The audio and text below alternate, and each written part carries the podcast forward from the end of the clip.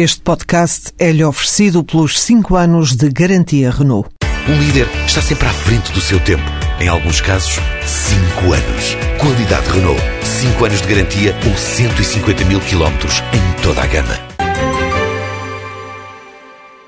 A Internext entrou hoje em funcionamento, não é uma nova plataforma, mas é mais uma subsidiária da Bolsa Portuguesa que acaba de nascer. É uma estrutura dedicada em exclusivo a PMEs, com capitalizações inferiores a mil milhões de euros, para facilitar o requerimento de financiamentos e abrange já cerca de 750 empresas cotadas no mercado regulamentado. 28 empresários portugueses estabeleceram os primeiros contactos com investidores indonésios numa viagem apoiada pelo BES e onde oportunidades de negócio não faltam. Um país com necessidades de construir infraestruturas na próxima década, diz José Miguel Medeiros, administrador executivo da Câmara de Comércio e Indústria Indonésia Portugal estamos muito satisfeitos com os resultados da missão, sobretudo as empresas que são as destinatárias finais estão muito satisfeitas e, portanto, já se fizeram muito, muitas abordagens, digamos, com o envolvimento muito forte do Banco Espírito Santo.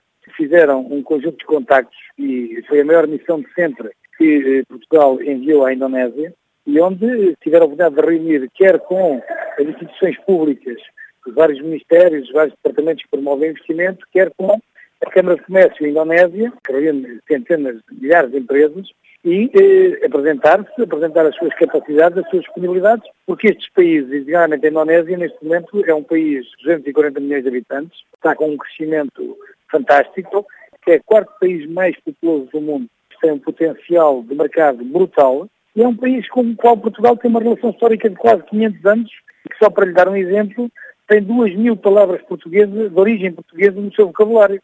Portanto, há aqui todo um conjunto de circunstâncias que são muito favoráveis, a par de um plano ambicioso de projetos de investimento e desenvolvimento de infraestruturas por parte das autoridades indonésias, que criam as condições necessárias para que haja grandes oportunidades para as empresas portuguesas de fazerem negócios. É uma missão empresarial que está agora em Timor-Leste até ao próximo sábado.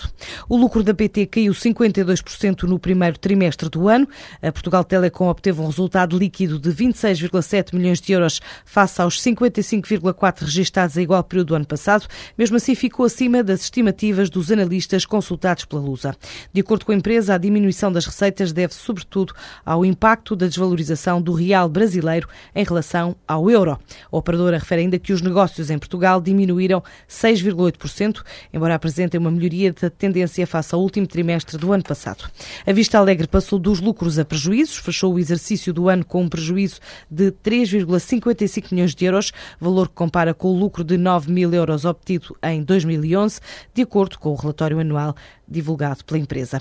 A companhia justifica este desempenho com os significativos aumentos dos preços do gás, da eletricidade, que tiveram um impacto muito negativo ao nível do custo de mercadorias vendidas e das matérias consumidas, bem como pelo aumento do custo com os fornecimentos de serviços externos.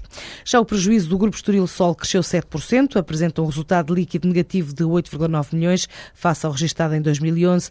Em comunicado à CMVM, o grupo atribuiu o aumento dos prejuízos às políticas macroeconómicas da austeridade às quais acresce os níveis elevados e desadequados face à conjuntura atual da fiscalidade específica da atividade do jogo nos casinos portugueses.